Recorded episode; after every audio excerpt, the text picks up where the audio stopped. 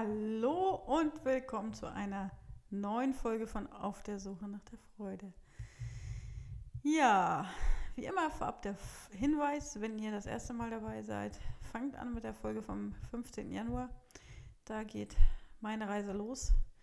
Die Reise durch die Geschichte meines Lebens und äh, ja, von daher ist halt eine fortlaufende Geschichte und ohne diesen Anfang könnt ihr mit der heutigen Folge auch nicht so viel anfangen.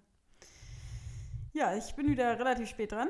Morgen ist schon der 1. September 2021 und äh, ja, wie immer erscheint zu jedem 1. und jedem 15. eine neue Folge und ja, was soll ich sagen? Ich habe sie heute erst geschrieben und äh, ja, ich hatte ja letztes Mal schon den Eindruck, es fühlt sich so ein bisschen als äh, vollständig an und ja, heute nochmal ein Stück mehr, aber lasst euch gleich überraschen. Ähm, ich muss schauen, wie es äh, mit Auf der Suche nach der Freude weitergeht. Ähm, momentan bin ich mir da gar nicht so sicher, ähm, ja, wie viele Folgen es noch geben wird. Eigentlich wollte ich das ganze Jahr voll machen. Ja, mal schauen, ob ich das noch schaffe, ob noch so viel zwischendurch passiert, weil momentan ist es äh, mein Leben wie so eine, ja, äh, fühlt sich so intensiv an jede Woche und es passiert so viel und ja, vielleicht äh, muss ich schauen, wie weit ich euch da noch mit auf die Reise nehme. Mal schauen. Ja, heute geht die nächste Etappe weiter und ja, von daher wünsche ich euch wieder viel Spaß beim Zuhören und ich freue mich wie immer auch sehr über Feedback und ja, nun viel Spaß beim Zuhören. Von Träumen und Visionen 2021. Endlich angekommen. So fühle ich mich am heutigen Tage. Doch was war es nun eigentlich wirklich, was mich so weit hat kommen lassen? Was mich all den Schmerz der Vergangenheit heilen ließ? Was mich vom Überleben zum Leben gebracht hat? Was geschafft hat, dass ich nicht in die Fußstapfen meiner Erzeuger und ihrer Familien getreten bin? Was mich heute ein liebender Mensch sein lässt, statt hasserfüllt durch die Welt zu laufen?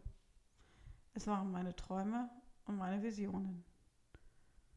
Das Tagträumen war wohl das beste Heilmittel, um meine Kindheit zu überstehen. Ich träumte mich von klein auf an in bessere Welten. Welten mit Tieren oder Menschen, die es gut mit mir meinten. Bis die Rationalität mir das Träumen vereitelte, war genau das meine Wunderwaffe. Doch als der Kopf überhand nahm, fing das nächtliche Träumen an. Und dieses nächtliche Träumen wurde nun der Gradmesser und der Wegweiser für meine Heilung. Eines meiner wiederkehrenden Traummuster handelte davon, dass mir etwas passiert und ich keine Hilfe holen konnte. Ich hatte meistens ein Handy und konnte die Nummer 110 nicht wählen. Im Laufe der Jahre wandelte sich der Traum und zunächst konnte ich wählen und später sogar aktiv Hilfe holen. Ein anderes Traummuster handelte davon, dass ich mich nicht wehren konnte. In den meisten Fällen hatte ich eine Waffe im Traum und konnte sie nicht abwehren, weil sie kaputt war. Es wandelte sich in Träume, in, ich, in denen ich mich wunderbar zur Wehr setzen konnte und das Gefühl der Hilflosigkeit verschwand immer mehr. Das Unterbewusstsein zeigte mir rückblickend betrachtet sehr deutlich die Richtung an, in die ich zu gehen hatte. Es führte mich in den richtigen Momenten zu den richtigen Menschen oder Situationen. Ich musste nur nach und nach lernen, die Stimme des Unterbewusstseins wieder wahrzunehmen. Manche nennen es Intuition, andere Fügung. Für mich fühlt es sich so an, als hielte irgendeine schützende Hand über mich, zumindest heute als Erwachsene. Nun komme ich zu den Visionen. Trotz meiner Erfahrung mit dem Beten als Kind bin ich kein sonderlich religiöser Mensch geworden. Ich bin noch nicht mal getauft und in der Kirche fühle ich mich mehr als unwohl. Trotzdem glaube ich an eine höhere Macht, die alles lenkt aber eher als so eine Art Schicksal. Aus den Tagträumen von einst entstanden einige Visionen. Manchmal war es ziemlich konkrete Vorstellungen über mein Leben. Nicht wenige dieser Vorstellungen haben sich tatsächlich erfüllt. Seit circa zehn Jahren mache ich an jedem Jahresende eine Art Collage oder Neudeutsch Vision Board für das folgende Jahr. Wenn ich mir so einige anschaue, ist es wirklich erstaunlich, wie konkret sich gewisse Ziele erfüllt haben. Die Macht der Gedanken ist in diesem Zusammenhang nicht zu unterschätzen. Sie können so ein wichtiger Richtungsweiser sein. Leben mit der Ungewissheit. Mitte 2021. Lange Zeit bestand mein Bestreben darin, die Erinnerung an den Missbrauch im Keller einfach nur loszuwerden. Diese Taktik ging nicht auf. Unverarbeitet suchten sich die Erinnerungen immer wieder ihren Weg in den Alltag, sei es durch körperliche Beschwerden oder durch Albträume. Wie kann man nun leben damit? Ich habe Ende 2020 den Satz gehört, Trauma ist vorbei, wenn die Bilder ihren Schrecken verloren haben. Seitdem ist diese Definition mein persönlicher Maßstab für meine Heilung. Noch reagierte mein Nervensystem auf die Kellerbilder mit Schrecken. Es war noch nicht vorbei. Um auch das noch in den Griff zu bekommen, stieg ich noch einmal intensiver in dieses Thema mit dem EMDR ein. Ich merkte schnell, wie stabiler ich nun war. Die sehr belastenden Aspekte des Missbrauchs konnte ich nun nochmal do viel deutlicher bearbeiten. Die körperliche Wahrnehmung war gleichzeitig mit vorhanden und das machte den Zugang auf eine neue Art und Weise möglich. Ich kam ihm näher.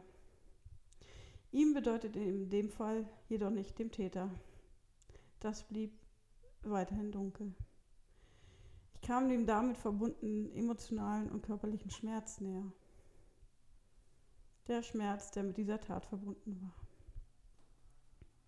Diesen Schmerz wollte ich lange Zeit immer nur aus meinem Leben verbannen.